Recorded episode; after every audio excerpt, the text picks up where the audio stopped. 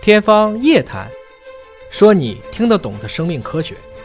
欢迎您关注今天的《天方夜谭》，我是向飞，为您请到的是华大基因的 CEO 尹烨老师。尹老师好，向飞同学好。本节目在喜马拉雅独家播出。最近比较热播的电影《小哪吒》在北美市场上票房也还可以啊，但这个哪吒一出来之后，我估计外国人可能看不懂，嗯啊，因为我们是有这么多年的这个神话传说故事，我们都能接受了啊。老外一看说。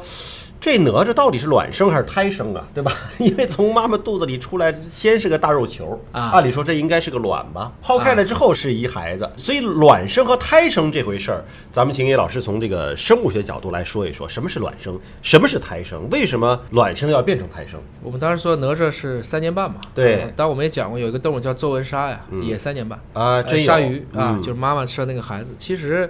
你说大肠杆菌怎么生？分裂生、酵母 呢？出芽 生它可以裂脂，也可以牙脂对，根据条件好和坏。啊，所以到了多细胞才有这么多破事儿嘛。嗯你们到底怎么？其实生就是生嘛，嗯管它怎么生的。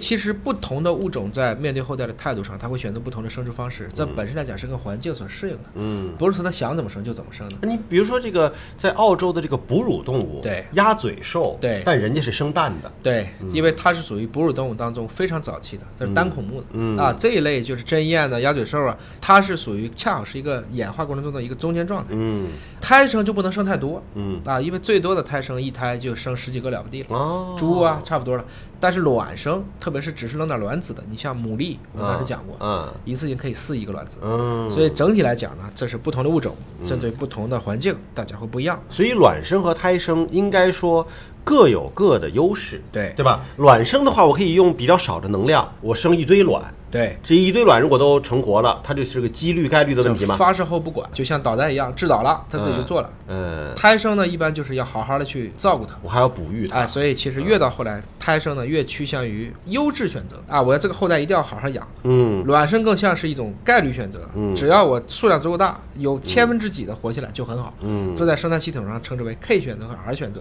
说的就是这个意思。那当然，生命科学当中唯一不例外的就是例外了还有卵胎生，卵胎生，就是可以混着来啊、鸭嘴兽不就是这个吗？那还不太像鸭嘴啊兽就是纯卵生，对吧？我，我这么说吧，比如说有一种鱼啊，嗯叫徐氏平幼，它的这个公鱼母鱼啊，每年十一月、十二月交尾，交尾之后呢，精子不就进到卵巢了吗？对，第二年三到四月份，卵子成熟的时候才受精，它这个精子在里面先待着、啊，啊，在那里嗯能待待着那么久吗能？待这 么久，是的，是可以的啊。然后胚胎呢，在雌性卵巢再经过一个月左右，直接生鱼，啊，它不是直接生卵了，等于是说这个精卵结合还真是在妈妈肚子里出。在妈妈肚子里坐着，然后人家直接生小鱼出来。对啊，，许世平幼这到底是个啥东西你吃过黑鱼吗？啊？就是黑鱼黑鱼，啊，大连就叫黑鱼。嗯青岛叫黑头鱼，所以这很有意思啊。这篇文章呢，最后由中国海洋大学、青岛海洋科学技术国家实验室，包括华大基因，嗯在生物演化领域的权威期刊叫《分子生态资源》，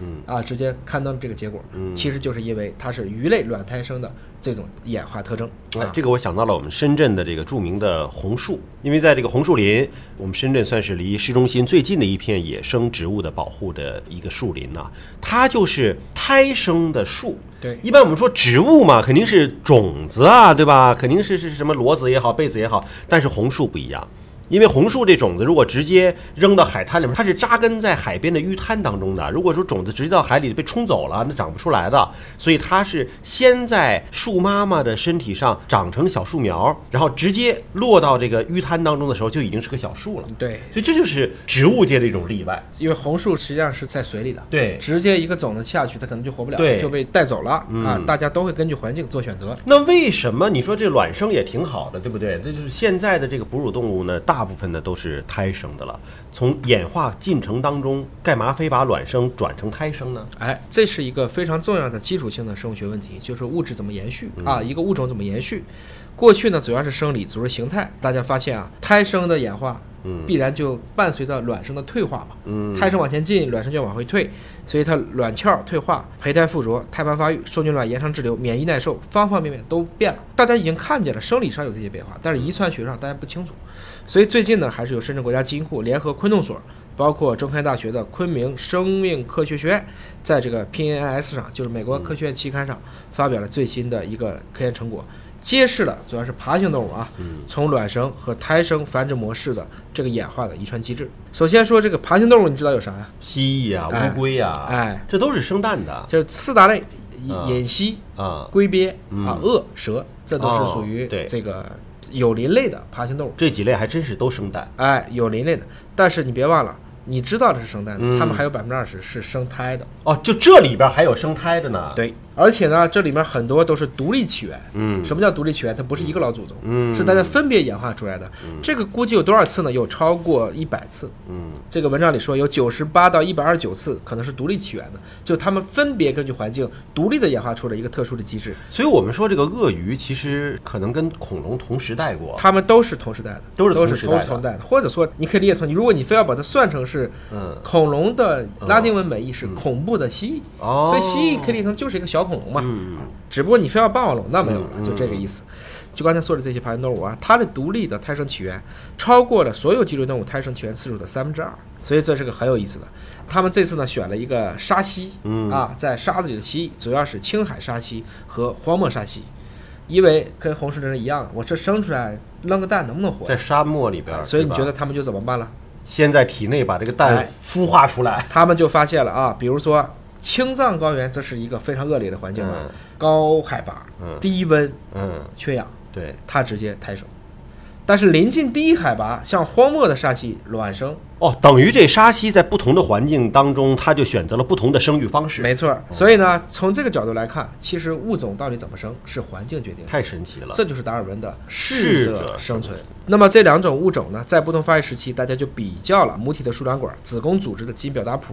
然后经过各种各样的进化分析、表达分析，找出了卵鞘为什么退化呀，为什么可以延迟产卵的一系列的关键的一些基因和通路。嗯他们给出了一个很有意思的结论啊，他们发现了胎生的演化更多的是受基因表达的调控，而不是序列变异，所以是表观遗传的内容。嗯有点像我们说那个鱼，二十八度是公的，三十度就是母的，在阳光底下生就是公的，放到阴凉处生就是母的。嗯